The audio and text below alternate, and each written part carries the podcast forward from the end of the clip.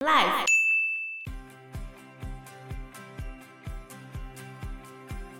纳粹德国快要灭亡的时候，嗯，在德国境内每一天都还是放很多场电影，那感觉非常歌舞升平啊。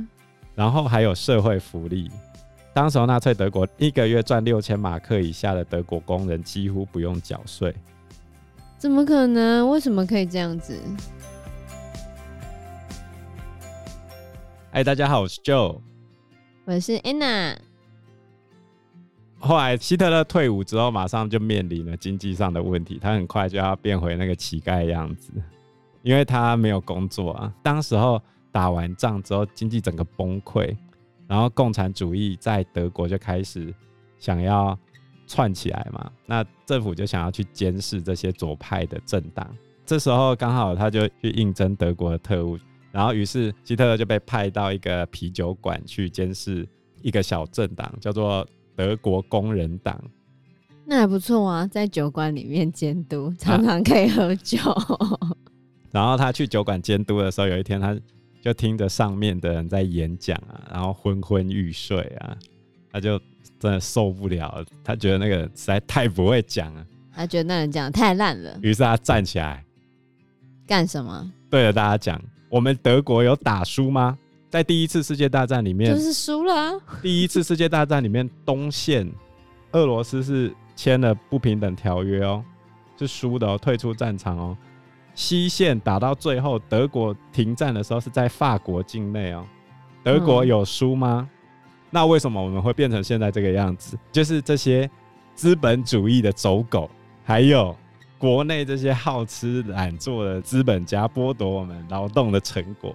然后再加上这些共产主义分子的煽动，为什么好像刚刚动物农场讲的那些话差不多啦？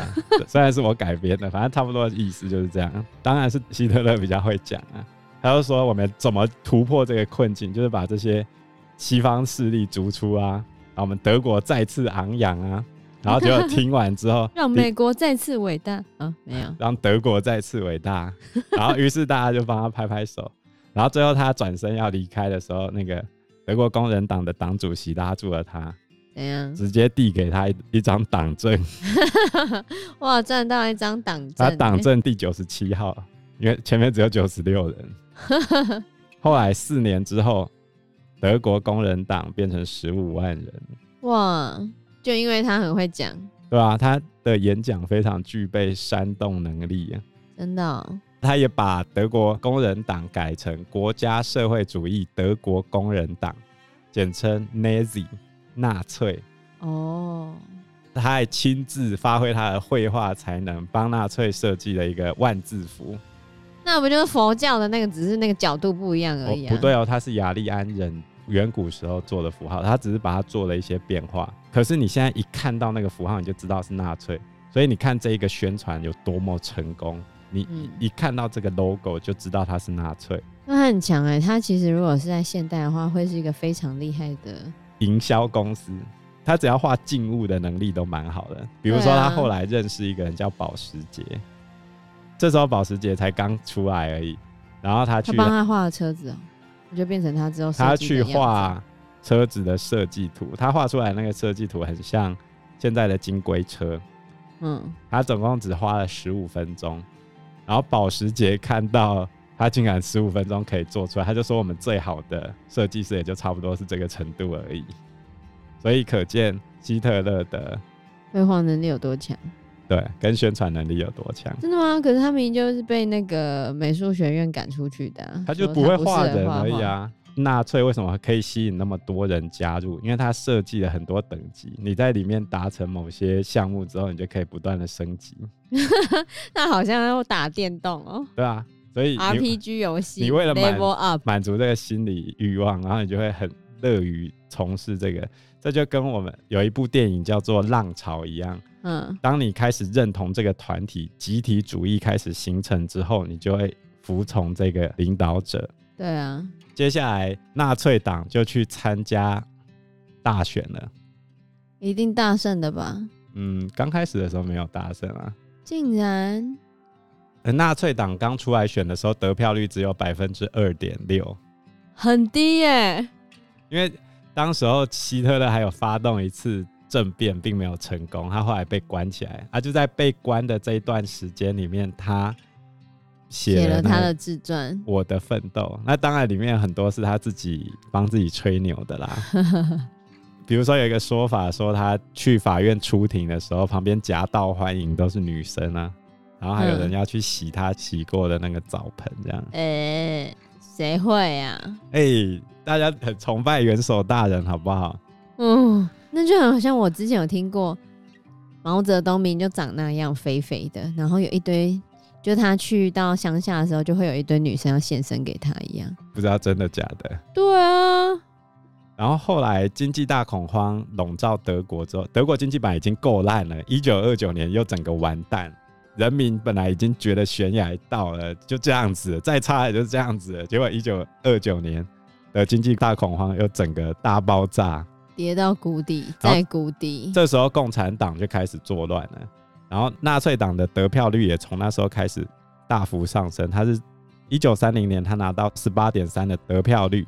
开始涨了快十倍了，然后一九三二年的时候拿到百分之三十七点三的选票，然后一路、哦、一路上升到一九三三年的时候已经拿到百分之四十三点九的选票，然后他一九三三年的时候正式成为总理，也就开启了纳粹党的统治，也就是纳粹德国。纳粹德国的统治期间就是从一九三三年到一九四五年。一九三三年希特勒刚选上的时候。当时候的总统叫做辛登堡，他是一战时候的战争英雄，他还拒绝任命希特勒为总理啊、喔！真的、哦？他说：“为什么我要跟一个下一个下士坐同一台车？”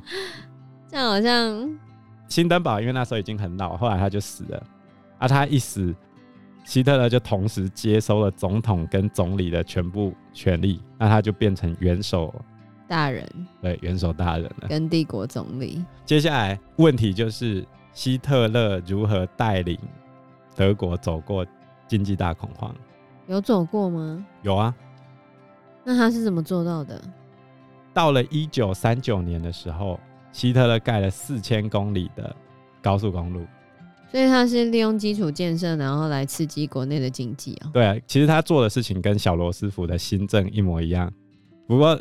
希特勒的计划叫 New Plan，然后小罗斯福叫 New Deal，新政跟新计划，他其实做的事情都一样啊。嗯，希特勒在他统治的这一段时间里面，消除了所有的失业，所有的。对啊，他甚至在一九三九年的时候已经达到过分就业。什么叫过分就业？一个人还要兼好几份工作？就是老板上街头已经找不到工人了，怎么可能？要抢工人呢？太夸张了吧！因为一开始的时候，他是先让大家吃得上饭，然后就是比如说把一个工作拆成两个工作，啊，反正工人先回来，啊，我不保证你有工资，但是我一定保证你有东西吃。然后接下来他还开办社会福利，他有一个活动叫做“力量源于欢乐”，他造度假村、造游轮，免费送你去玩。